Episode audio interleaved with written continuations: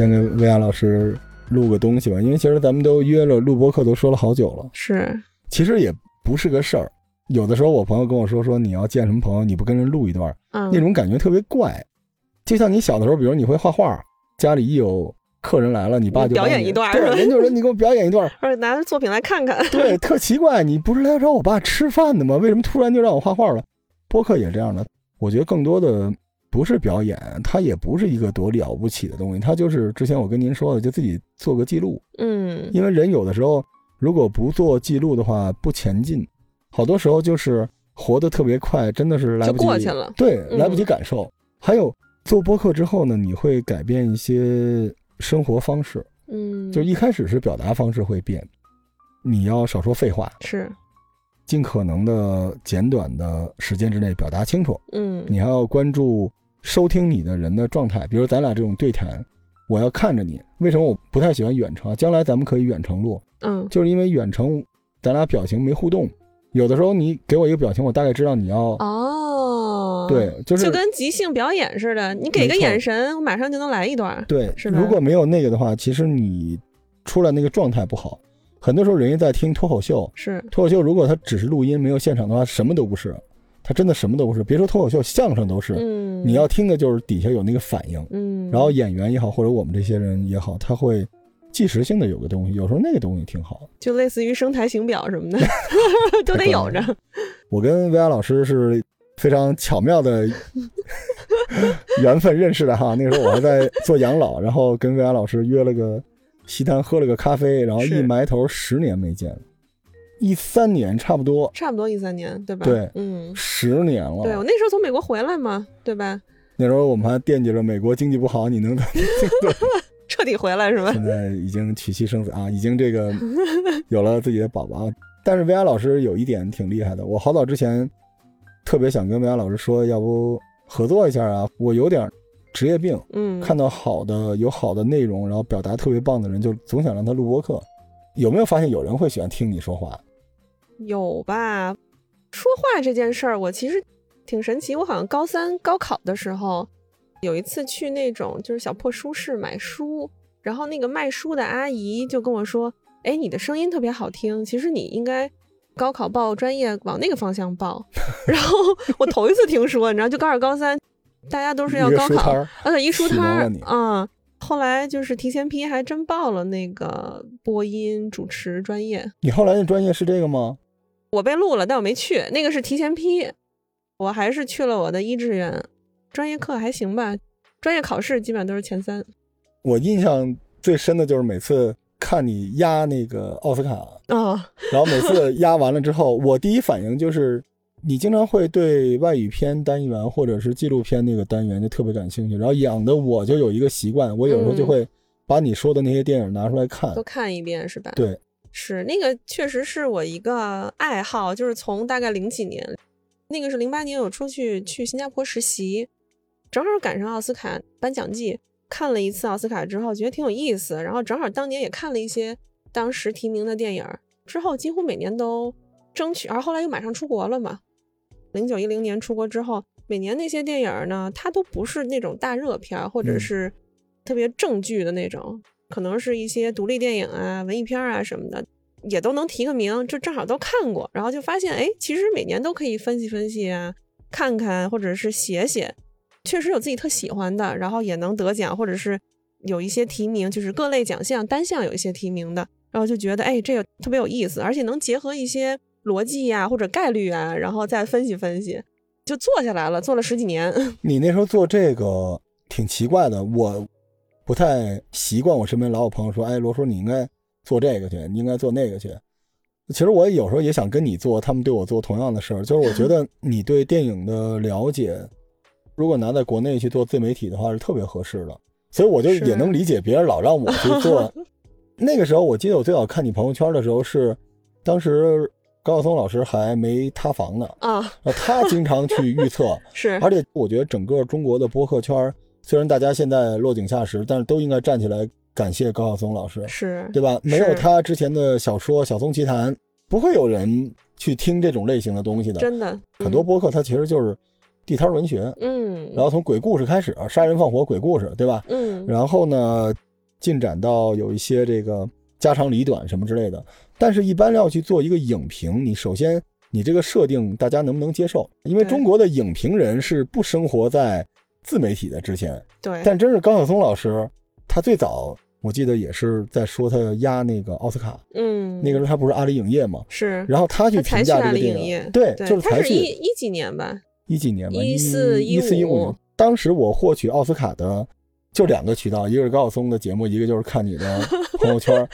我那个时候也在问我自己，我为什么想知道这个？嗯，因为我国内开始就是有更多的小伙伴去对这个感兴趣，然后那时候你都不知道，有人跟我说罗叔你去做那个影评吧，哦，我说我做不了，然后那时候我还问你呢，我说你做吗？你记不记得那时候我说是是是是，咱俩要不回头做个什么？那时候你好像在给网易还是给谁？呃，都做过乱七八糟的吧。只要他们去美国有些活动，或者有一些就是电影节，呃，我一直都去电影节，呃但我都自己做。跟大家说啊，薇娅老师其实就传说中的那种北京姑娘，就反正你也不知道是干什么的，在文艺界里面就总能碰见薇娅老师。我们俩现在坐在她家门口，也是我小时候住的地方。是嗯，这应该算什么？这算翠微路吗？对，差不离吧。差不离哈，嗯嗯也是部队大院子对弟。我小时候就出生在旁边，然后太巧了，就是虽然咱俩差了 差了几十年，但是 几十年，这话说的，但是坐在这儿，咱们俩有共同的感受、啊。没没差几十年吧？得这条街其实变化不大啊。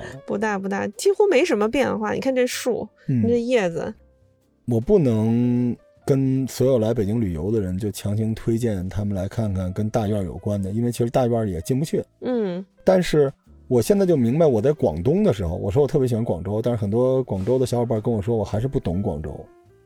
老北京现在说来说去都是胡同文化，嗯，但是北京当年还有另外一个文化，就是大院的大院。文化，只不过现在文化或者说大家公众见多识广了嘛，可能也比较宽容。在有一个阶段，你说你是大院的，总觉得你有点儿瞧不上别人那个意思。是是，听说是这样。那我们那个中学同学百分之八十也都是大院的吧？因为都在附近嘛。对，那时候都是按片儿的，的，按儿片化。对对对，小学、初中也差不多都是院里的。嗯，部队长大的孩子一边黑别人一边黑自己，啊，是吧对？对，没错。啊、虽然这个眼睛朝天，但是脚踏着地，不太一样。对，我觉得，如果想了解城市的表里，想了解北京的话，你是绕不开大院的。大院不只是部队哈，那时候还有那种机关大院儿、机关对学院部委、哎学院、学校底下的这些都是。那其实我们生活从小到大，出国之后再回来就没离开过海淀啊、海淀西城吧，反正就这片儿，大家对你看大学嘛，大学也都在这边儿，对，尤其啊是人大北大什么的，海淀西城这条线哈、嗯，对对对，刚才你也说了嘛，为什么后来这些大院的少了？就是大部分都出国了，对对吧？我周围的能够跟我聊聊大院的，我现在闭眼睛想啊，基本都出国了。是吧？对我小的时候是卫戍区，然后住过总后，嗯住过陆军大院，后来搬到庆王府去了。然后我这一茬儿的小孩儿，基本上都出去了。北京好像不太愿意离开北京，在中国其他城市，但是出国的特别多。还挺多的。其实我们中学同学这一波里头，出国的也不是大院儿的，大院儿还挺多，就继续都在三零幺干，呃，就是当哦医生的，特别多在三零幺当医生的，创业的也挺多的。嗯，嗯，你当时为什么出国？找了挺多工作，然后但是都觉得没什么意思。哦，没毕业要毕业的时候嘛，那个时候我在凤凰卫视做主持，我觉得好像也不是能够一直吃这碗饭，没什么太多意思，我就就想说再看看新的方向吧，但你当时探索一下。你当时会的那些东西，成为你一个挺大的乐趣哈。你知道你东西跟别的不太一样，我好像跟你说过，嗯因为有一种朋友圈它就是秀，有一种是 share，嗯，完全不一样。就是秀只是告诉你说我 get 这东西了，嗯而 share 就是我认为你也明白我在说什么，咱俩可以交流。对，我想跟可能可以明白的人分享一下，或者是有一些令人激动的点，然后嗯你就是如果能 get 到的话，那不是就很爽吗？对，其实我真的是有一个阶段是用你看电影的那个眼睛在修正我自己看电影的线。哦，真的吗？对，因为我首先我不做影评的节目，我觉得我能力不够，因为首先谦虚了。你你首先你得先看，你说是不是？是是是你，看中国的影评，我跟你说，中国的电影播客特别多，我就问一句啊，你哪儿看的？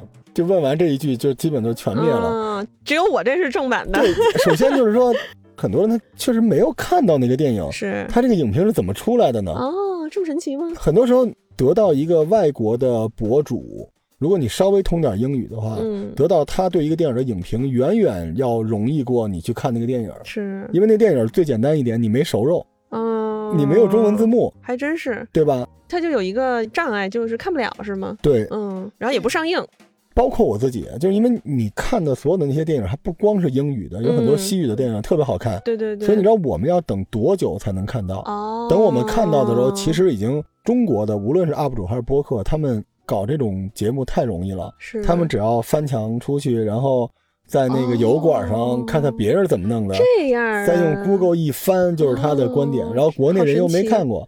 我是觉得是这样的，虽然我做的摊儿不大，但是我希望我做的东西没那么多遮着掩着的，都是我自己的，对，没错，不然我干嘛了？是是。是，你你除非说你给我一活儿，说你就把这些弄过来。所以在那之前，我看到的很多跟电影有关的东西，你给我的就是最一线的。特别一线，都直接去那个电影节或者电影院看嘛。哎，在那边嗯如果要看这种竞赛单元，他会密集的在那个地儿能看，因为他全世界各地的嘛，他就会嗯、看、情况，看情况。是吧？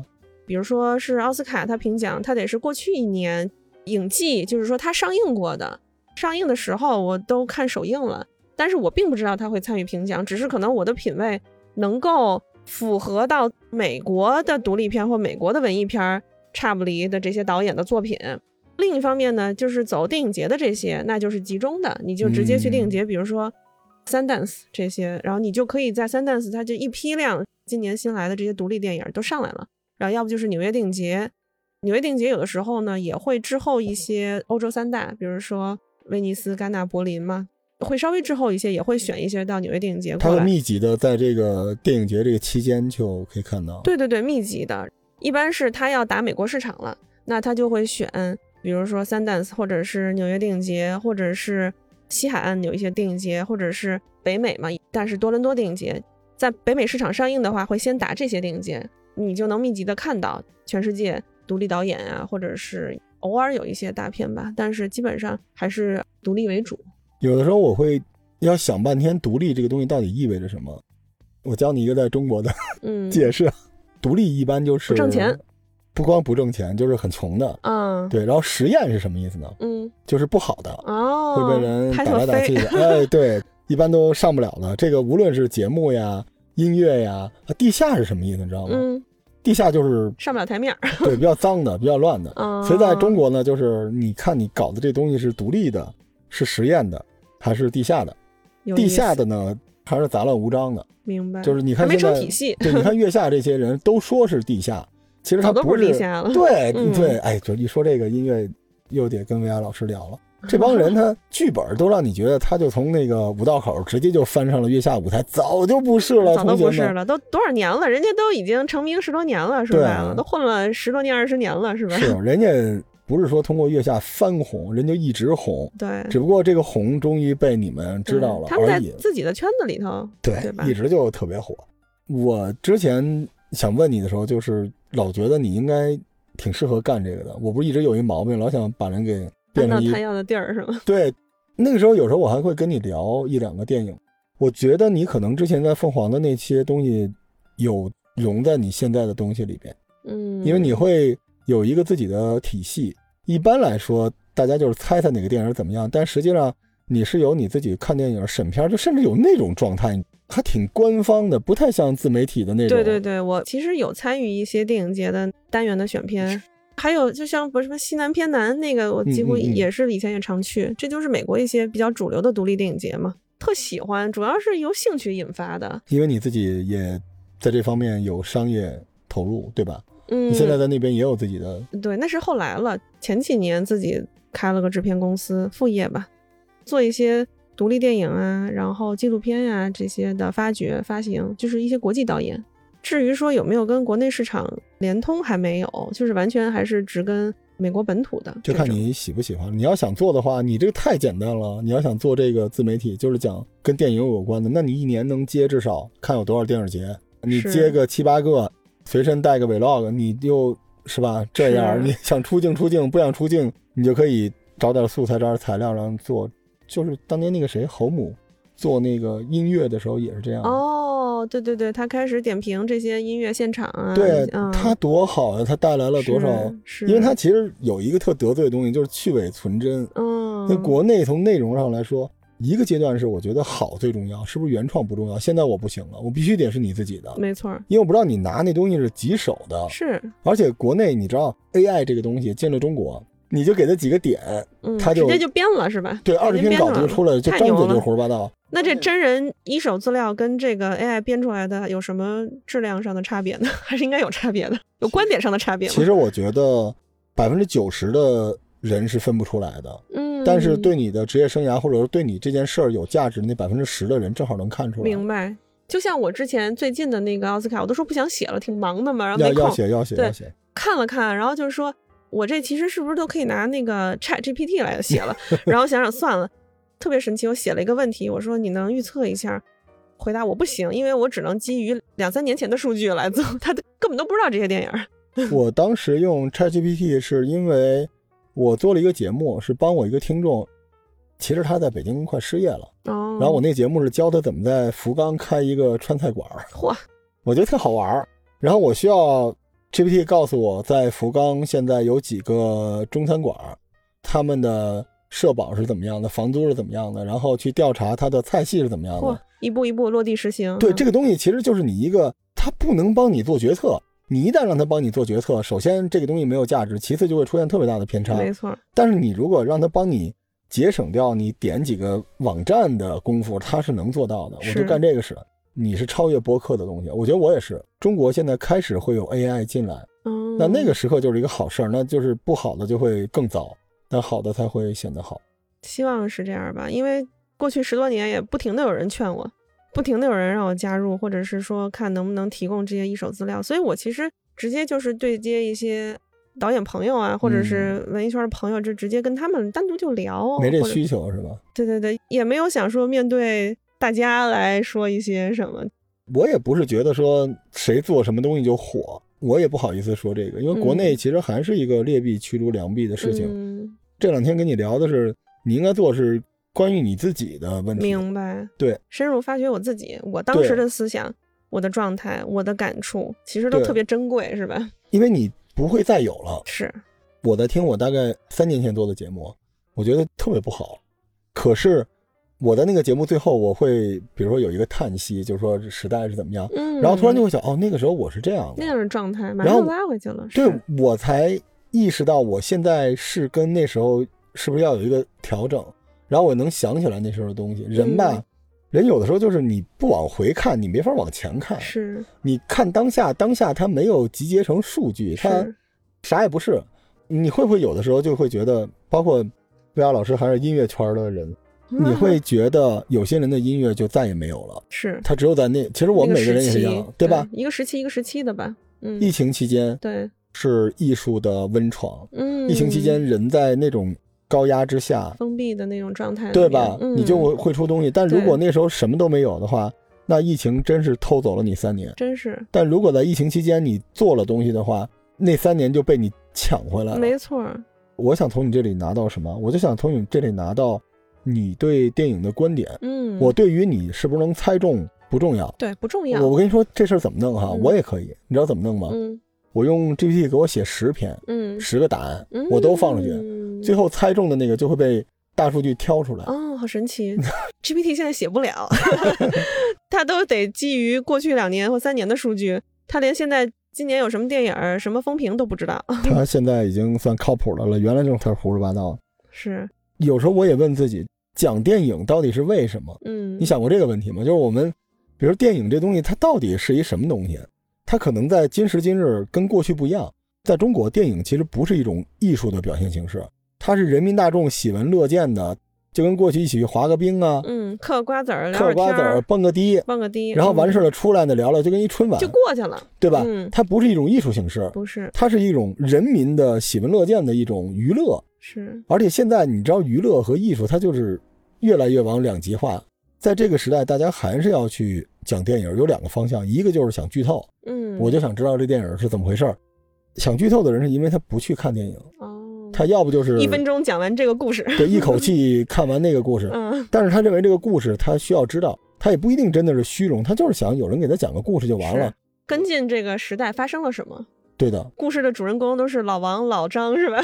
就我想填满我的一部分。为什么播客里面有很多讲这种电影剧透的，包括嗯 B 站那种短视频，是，就是因为我想 get 到这个东西，这是一种。还有另外一种，那就是声光电艺术享受了。但是我想问你一个问题：当你了解一个导演或者演员在这个电影里边，他为什么这么表达，他表达哪儿好，这件事情对于你来说，他的那个享受的点是什么呢？比如说，你就站在范增老师旁边看他画画，这件事儿享受吗？了解了他一幅画的初衷，然后最后他盖完章、晾干了，放在那个地方，这个过程对你来说的价值是什么呢？不光是你，好问题。是因为你在讲这个事情的时候，从来没有一种我想秀给你看，我知道结果什么之类，你是真的热爱。但是这个热爱对于你来说意味着什么呢？嗯，你想过这个问题吗？任何艺术形式，你抓的都是那个灵魂相通的时刻，对吧？首先就是哦这些艺术作品里面都能有跟你灵魂相通的时刻，那些撞击你的时刻，然后你就觉得我靠，我值了，就是受到了冲击，然后咚咚咚咚咚，然后？这是一方面，然后另外一方面呢，没有一个不是特别喜欢的电影的人是不想做电影的。嗯嗯可能最后其实你都是想做自己的作品，都是想导自己的作品，写自己的作品。而且像我们喜欢的都是那种导演自己写、自己拍、自己剪，哎，啊，对吧？懂。都得自己来，这个作品才纯粹是你自己的作品的这种。可能国内这种纯是自己来的成名的大导演少一些哈，但是嗯年轻导演现在也会这么干了。国外其实很多大导演他还是自己写、自己编，然后自己改，或者找人一起参与改一下。那这种纯是自己的作品的东西，就是仿佛你看到了别人的创作，仿佛你也遇见了自己的哎创作，明白？能一定程度的 get 到那个爽点。这个东西我会怎么做呢？或者有一些题材我确实也很喜欢啊，我能这么拍吗？或者是我能拍出来什么样的呢？这种东西就是特别牵动神经。我懂，我懂。那，这是一个特别棒的答案。其实我一直有这方面的问题，第一次听到一个比较明确的答案。原来我不是自己写东西吗？嗯我就发现，像当时余华老师写东西，《河边的错误》这个片子嗯也是，他之前是想写三四种不同题材的，他都想试试。我有的时候写东西是什么样的，比如今儿看一冯唐，嗯明天看一个余华，这咱们水平就别跟人家比了，那差太远了。但是你会想象，就是他的行文方式，他为什么这么做？对，然后我现在看小说，历史类的或者社科类的，我都会去通过那个小说的线索，我去把他写作的那个结构搭出来。我想知道他的那个轴是什么。原来吧没有这概念，为什么？因为原来觉得自己就是纯粹是一个读者或者一听众，但现在不行，现在有那种强烈的创作欲。创作欲，对吧对你其实，在跟这些导演聊的时候，因为我们参加电影节，就有很多 Q&A 的环节，对吧？或者你私下是一些朋友，其实你能聊，你跟他们聊，你就会发现，大家都是一个创作的过程。这个嗯创作过程一定经历很多不同的版本，很多讨论，很多推翻，很多重建，现实妥协也好，或者是一些灵光闪现也好，最后出来这样，甚至很多人性的东西都能体现在里面。就是你是妥协，或者是接受这个情况了。作品总有一个节点，对吧？对对你怎么来画上这个句号？这就跟咱们原来交作业似的，对或者，考卷似的，对时间快到了，无论如何，你最后会给一个永远不完美的一个东西。对，创作这东西就是有现实所迫，尤其电影它是一个综合艺术啊，还有资金什么的，这是一个创作的过程。嗯，其实你跟这些导演沟通，你就会发现，一个是作品总要有结束的时候，那你通过哪种方式，你就让它画上一个句号呢？哪种版本你觉得你能够成为你最终妥协的版本，或者你可以接受，或者是市场可以接受，大众可以接受，是不是忠于自己？你更忠于自己的创作，还是更忠于别人的声音，或者是你想要，您知道就有一些资方的明白声音，明白。这个东西你怎么来做一个角力和衡量，是一个很有意思的东西。那可能写作品就是更私人、更自我的。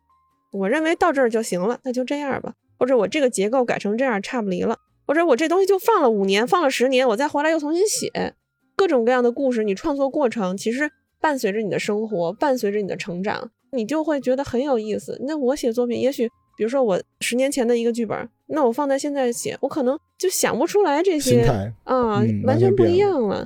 对，所以其实有时候了解这些东西，对你生活也有点帮助。嗯，好多时候，你可能一不留神，你会想起你跟一个导演或者跟一个，就是他的那个作品是他的观点，然后最关键是他的那个取舍。对，就咱们刚才聊中医也是说这个事儿，人是可以带病生存的，是，作品也是到最后肯定是要做取舍，对，选什么其实很难，真的是做一个完全自己想要的东西，或者说完全去为了你的受众去做的东西，很多时候就是在这两个中间来回去博弈。对，左右左右的晃吧。但是也有那种特别少有的、稀有的，就是那种完全忠于自己，或者是实验的，啊实呃实验的，完全为自己来创作，嗯，或者是这个东西大家团队磨合都特别合适，然后一下哐就成了。哎啊，这种一般黑马都是这么出来的。对，就特爽，整个过程一气呵成。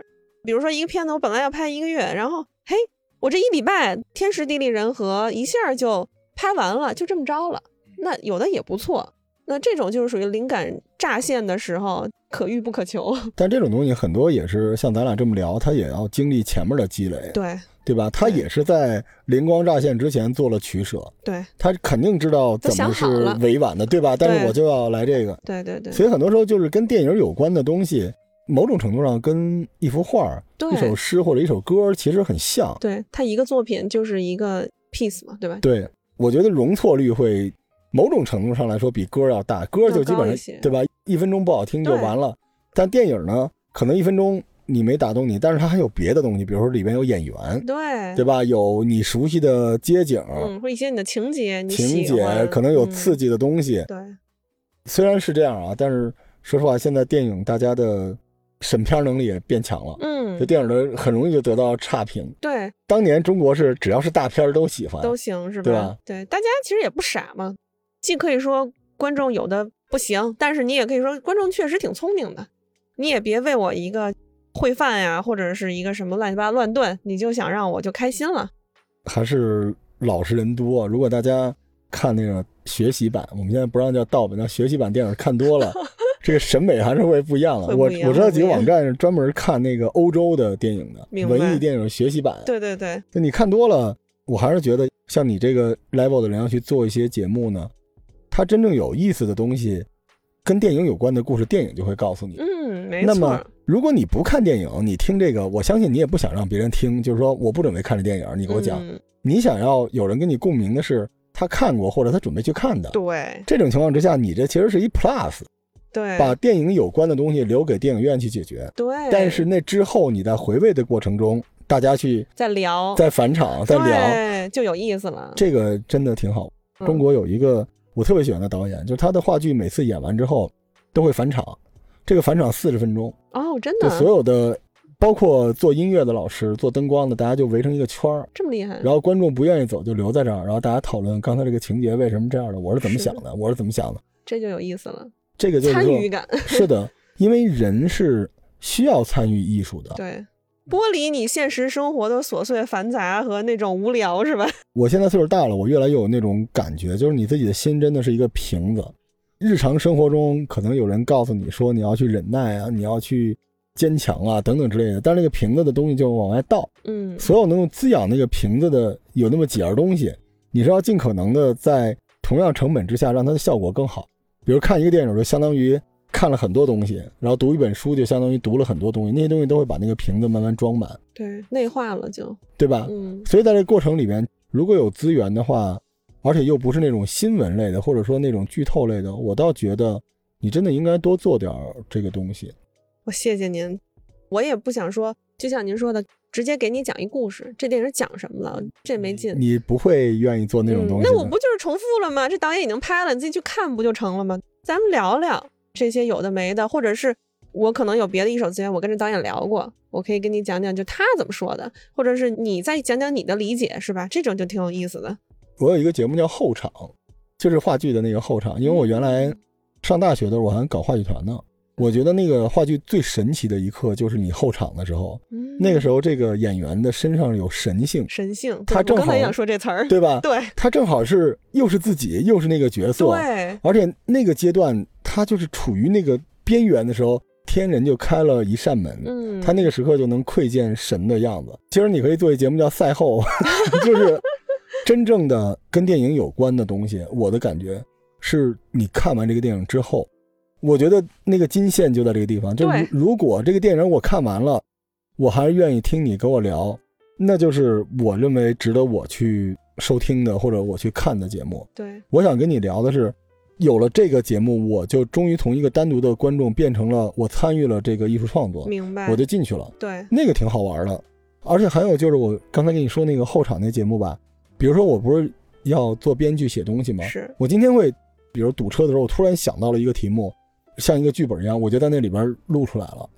五分钟，我要写一个故事，它就跟你现在往回翻你多少年前一个笔记一样，真是那个笔记有用对吧嗯，但是有一件事日记做不到，就是它没法记录你的情绪。真的带着那个情绪，对你在嗯比如十年之后，你突然想起来，咱俩就在这个路边，可能有人已经给我拍下来了哈，嗯罚钱什么的，在这儿咱们聊了一个东西，然后咱们在咱们小时候长大的街上，真的对吧？而且咱俩那时候我看你的时候，我是在东京嘛，你当时是在纽约还是在洛杉矶啊？纽约吧？你在纽约嗯对对对，结果咱们现在就在北京西三环翠微路聊这个东西，嗯然后这些东西都会在你的那个音频里边留下。我从来不觉得咱们在录的是节目，嗯，我也不认为咱俩在路边聊的这个东西就值得有很多人去听。对，它并不是一个秀，它就是一个碎片。的，对，嗯，但这个碎片为什么别人他有用呢？因为会让他们启发自己，也去找到自己需要的碎片。你说太对了，其实这是一个特别好的角度，因为我之前过去十几年，但凡想要留些什么，我都会努力找点时间自己写下来。但是写下来的问题就是，需要翻到的时候，我可能也翻不到，或者是我要搜那个关键词在那个备忘录里面嘛，也不一定能找到。我懂，嗯，我跟你说为什么？嗯，因为咱们受的中国语言教育里边，咱们写的时候都是概括的，对，而咱们的语言都是发散的。是细碎的这种。对，嗯但是你真正要的不是被概括过的那个 key word，嗯，而是你发散出来的那个。所以什么叫形，什么叫神？是咱们其实需要的都是神，神都在语言里边，形反而是在文字里边。对，真的不是说任何一个人你就一定要去做一个自媒体工作者，不是那样的。我在录节目的时候，我现实生活中是一工作狂，但我在节目里边，我觉得我比我现实生活中就是要温暖一些，身体也不会那么虚，走几万公里也可以，我可以飞到世界任何一个角落，是无所不能，然后无所不知。嗯，带着药，对，这个东西就是在那个世界里边，咱们俩是没有距离的。对，有些时候我也是那时候老想拉你嘛，等你这次搞定了之后，咱们回国，嗯咱俩也可以录节目。可以，非常期待。在那个世界里边，不是说咱俩就一定要聊到神性的东西，但是咱们就可以聊艺术作品给咱们带来的那些反馈。明白，就老本行了，属于是对，干了十多年就这事儿。而且 就他娘不要去剧透，就是咱们就不讲故事。对你懂的人你就知道我们，懂的人就懂，对吧？对，不懂人你可以看了再来听也行。对，可能你看的是一个血腥的故事，但是你嗯听完之后，你发现就是一大妈到底是胡萝卜还是水萝卜，她要买哪根儿。那个决策在那个时刻对很多人真的是有用的。其实我想要的是那样类型的东西。对，咱们选一篇聊，那其实我已经给你筛选过了。你像像我，如果比如说我平时看二十个电影节的片子，我可能只会留一两个我发出来，告诉你，我觉得这俩不错。最后咱们聊出来也是，我都给你筛选过的，对吧？对就是我觉得这几个值得，你可以去看，然后咱们再聊。时间真的是不够的。嗯，很多时候大家去一口气，我也不是说嘲讽，因为我也一口气。因为很多剧我有时候接活儿，就是人一问这你都上阳赋，不是什么乱七八糟，你都没看过，是然后我就得一口气给它盯下来。但有的时候有些电影一盯，发现不行，这不能一口气，这我还是得往回找吧，还是得看那个东西吧。同一个电影在不同人心目中，它的作用不一样，一样这个没有高下之分，功能也不一样。对吧？嗯，有些人就是他伴随你这一路，可能就是解个闷儿，对你只要知道这个故事是什么就行了。你的需求是这个，对，有些人不是。有些人不是的。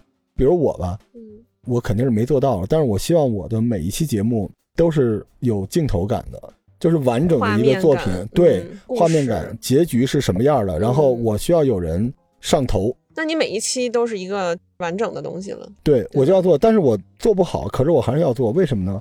因为很多时候像我们这种播客类型的节目吧，就评论一下就完了。嗯比如今儿有一个什么事儿，我评论一下，但是我一直过不了那关。您知道我不是跟洪浩老师他们做节目吗？是他们都不轻易评论。没错，没法轻易评论。洪浩老师跟我说说，咱这东西那么多人听呢，嗯咱就讲点咱们自己。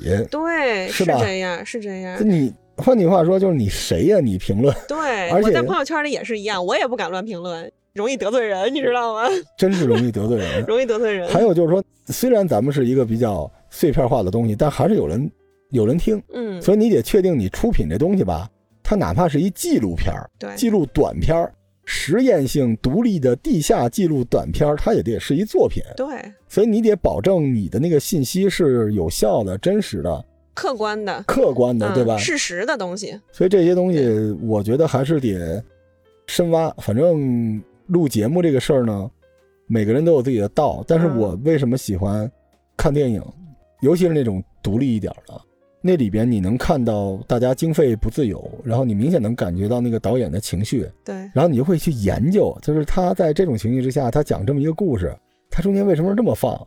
肯定你也能看到导演和演员之间会拧巴，对，然后你会猜这个地儿的剪辑是什么样，他为什么是这样？嗯，就那个过程，有的时候会帮助你讲故事的时候可能是有用的。对，是不是这儿改了呀？是那儿又剪了呀？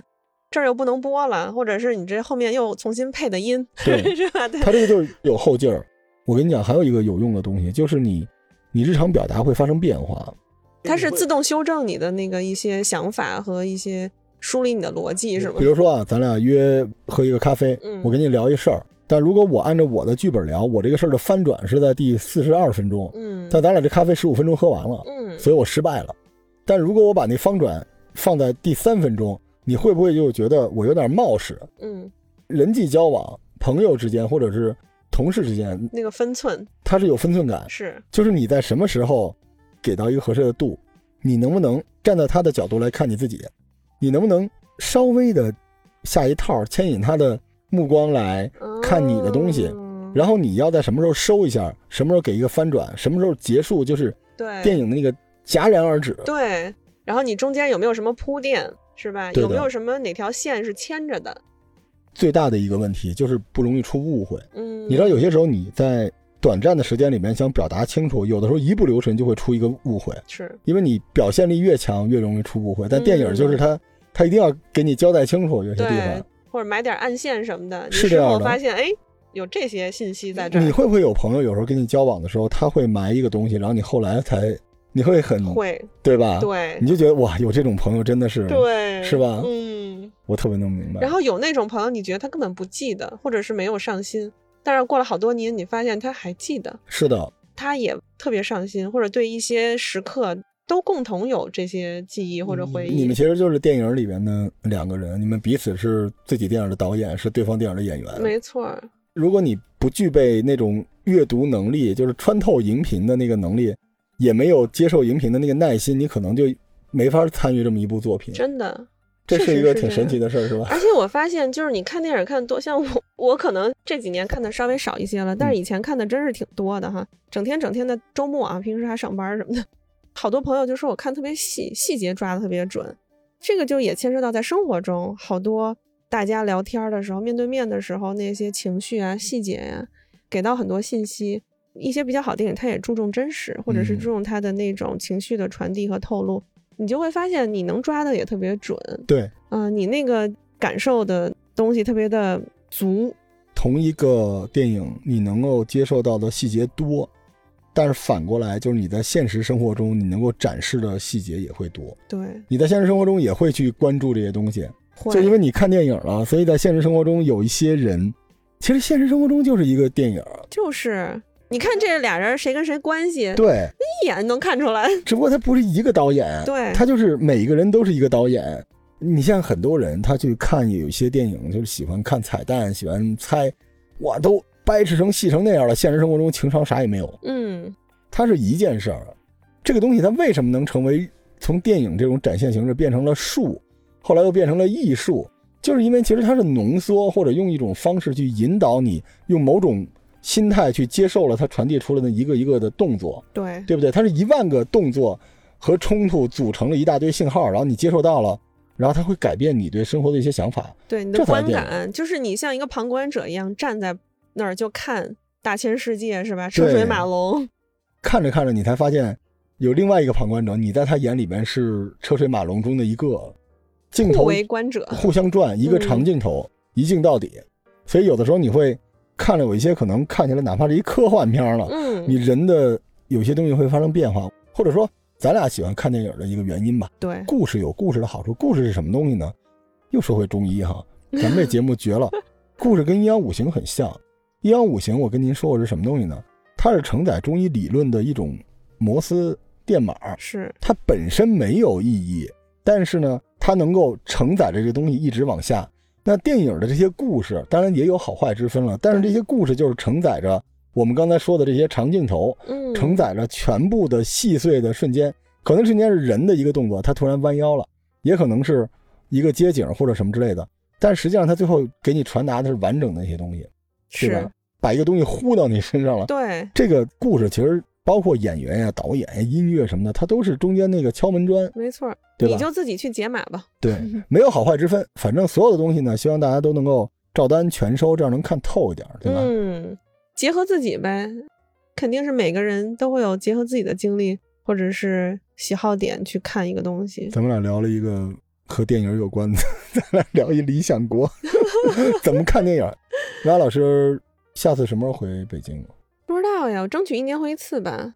过去十几年都是一两年回一次，疫情的时候好像稍微少点儿，那三年是回来一趟，每年回来感觉都不一样，但是对都会在熟悉的街道骑车呀、穿行啊。以前还没小黄车呢，刚回来那几年哪有小黄车呀？小这中间有一一茬特别多，现在又出来了，对有一又出来茬儿都没有了。又没有有了又没有又有了，对，反正就是对骑车的感觉呀、走路的感觉，或者是坐公车的感觉，或者开车出来感觉都不一样。嗯，嗯，薇娅老师这个就是标准的北京西边的口音，是吗？我都不知道，，京西 口音 还还有京西口音啊，呢这。真的真的真的特别明显的，一听就是这边的孩子的声音啊。因为现在大家一般都聊的是那个南边的，嗯，就儿化音重。对，嗯咱其实胡同没有那么多儿化音，是吧？对对对对北京，对，你在美国那边的生活怎么嗯样？跟北京比有什么区别吗？觉得呃，还挺不一样的。是吗？对呀、因为我在美国基本上还住过挺多城市的，嗯，最早在特区华盛顿 （Washington D.C.），然后后来去了纽约，然后休斯顿、洛杉矶你还住过休斯顿啊，哦？洛杉矶，然后湾区短短一点点时间，然后又搬到佛罗里达，基本上美国画了个大叉儿吧，东南部、东部、中部、西部，嗯，那你现在算定居了吗？就一直住了吗？佛罗里达倒定不住吧，反正就是估计也要再搬回去一些前四的大城市。我住那城市叫 Jacksonville，好像是美国第十大城市了，嗯但是没有什么人知道，因为特别白，特别白，对，一个白人城市，嗯，所以吃的什么呢，就肯定是没有什么纽约、洛杉矶那么的丰富，华人餐也稍微少一些，最多就是一些台湾小馆、香港小馆什么的。离火箭近呢。对呀、那不是 NASA 吗？佛罗里达和休斯顿都有发射点儿。对，我是超级直男啊！刚才跟薇娅没有聊音乐和电影，聊半天火箭。火箭我不知道，但是其实我们离得是挺近的，经常一些给小孩编一些火箭的故事什么的。那你在那边平时会有自己的假期吗？会，也是要带孩子对吧？如果不带孩子呢，在美国你要准备干什么呢？对，孩子还挺小的，没生孩子之前那十多年都是自己的时间嘛，各种公立假期和自己请的私人假期，我基本都出去玩儿，会 road trip。国家公园儿这五十多个国家所以公园儿，能做领航员是吗？可能没有全去吧，但是怎么着，百分之七八十是都去。有一些公园是反反复复的去，比如说那个新墨西哥州的白沙、北卡的落叶的那些什么公园，就特别美嘛。秋有秋的好，冬有冬的好，然后都喜欢，就老去。我特别喜欢 road trip。生了孩子以后稍微少点吧，就固定在家里，周末出去玩，音乐节呀、电影节呀，也是偶尔会去去。去音乐节还能带小孩儿对吧？看电影会看电影就没法了，是吧？啊，但是电影节周边，你比如说 Sundance，它是个滑雪城市，嗯，对吧？？那你去能滑雪的，然后晚上回家了，再去看个电影呗，那就是俩人轮着带孩子。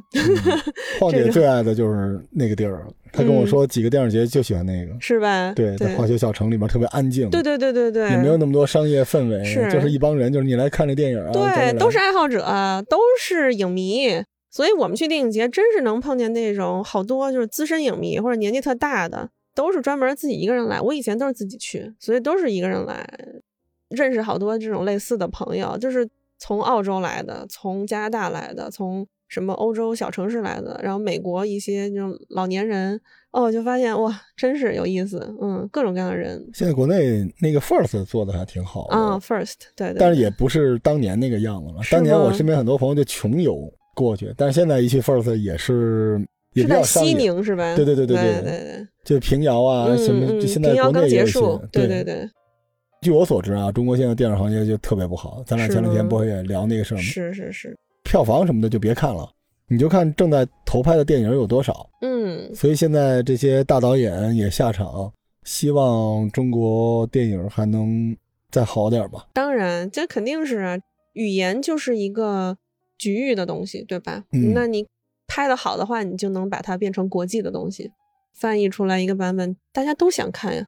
他通过语言来认识这个社会，对，早些年间，我记得那时候上大学的时候，两千年前后的时候，看那种美国那种科幻片里面，嗯，它里面总会就是影射危险来了，然后全世界这些大城市怎么遭殃。那时候一看中国人都住在那个渔船上，啊，就还是那种就丝竹的音乐、二胡什么的。是所以那个时候了解世界，其实影视作品真的是一个特别特别重要的窗口。是，而且现在国际形势都这样，这些年真的不好。什么时候世界上同时有两个地方在打仗，嗯，是吧？是而且都是那种看起来那个伤口越来越大的那种。嗯撕裂的状态，对呀、所以真的希望，哎，少点戾气吧。对，音乐、电影这些东西真的是美好、和平、爱的东西。嗯你就希望这些东西多一些，然后大家感受爱和人性的东西多一些。嗯，我前两天看了一个小的短视频，特逗。嗯这两口子吵架，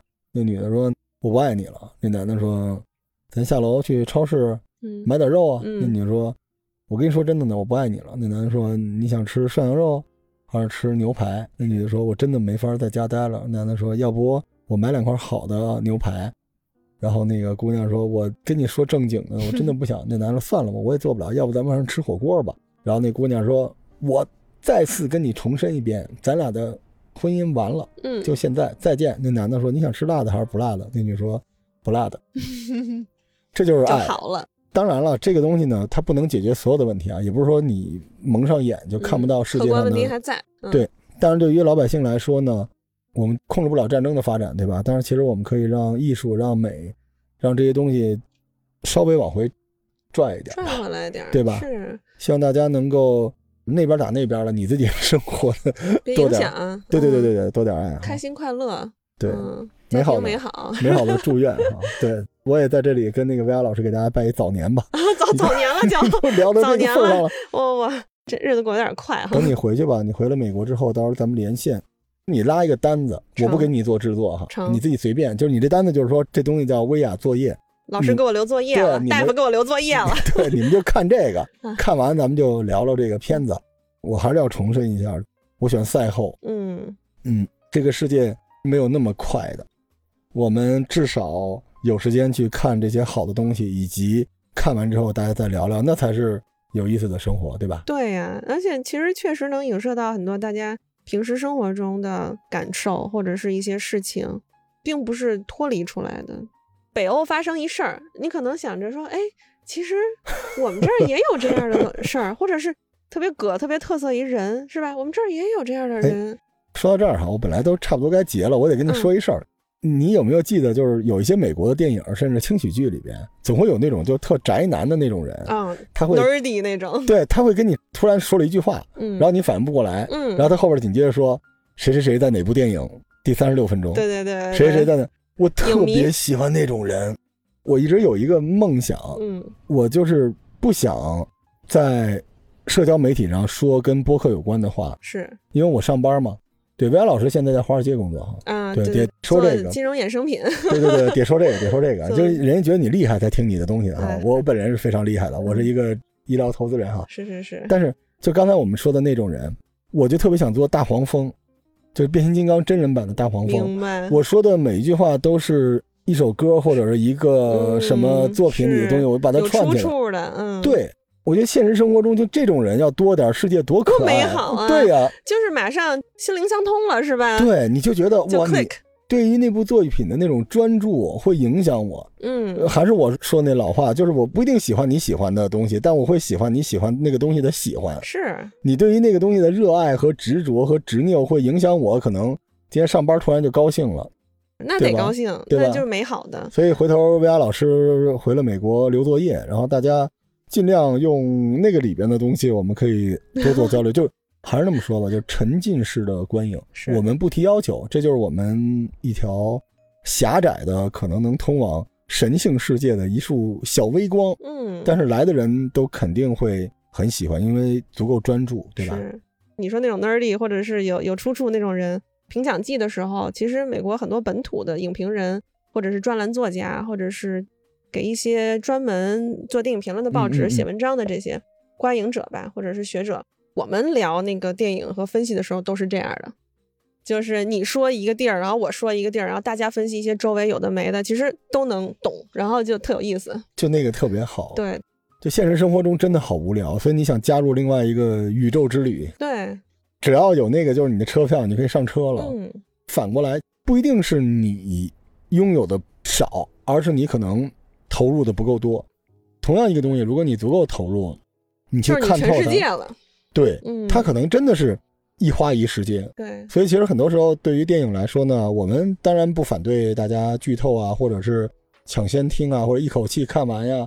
嗯，这个有私心，因为我也想有这么一档节目，就是我想聊一部电影里边所有跟电影无关的东西。没错。对，所有跟电影无关的东西，就是你我其实都是这个电影中的一个角色，我们自己都有自己的镜头，对，然后再反过来去看它，才会更有意义。所以到今时今日，很多时候说有一些怎么伟大的电影，大家都只会聚焦在那个剧情。不仅如此，就一个电影，它就是很多人的演员的、编剧的、导演的，很多人的人生中的那些细小的片段，交织在一起。，对，而且那些交织在一起的片段，在跟你身上有关的东西去呼应。在这种情况下，呼应人越多，它就越伟大。没错。所以我们这也是邀请大家也加入到这个系列里面，对吧？能找到跟自己有关的那个光吧。太好了。嗯嗯，行，那咱们就这就算成了，是吧？就等回美就期国就待吧从美国开路。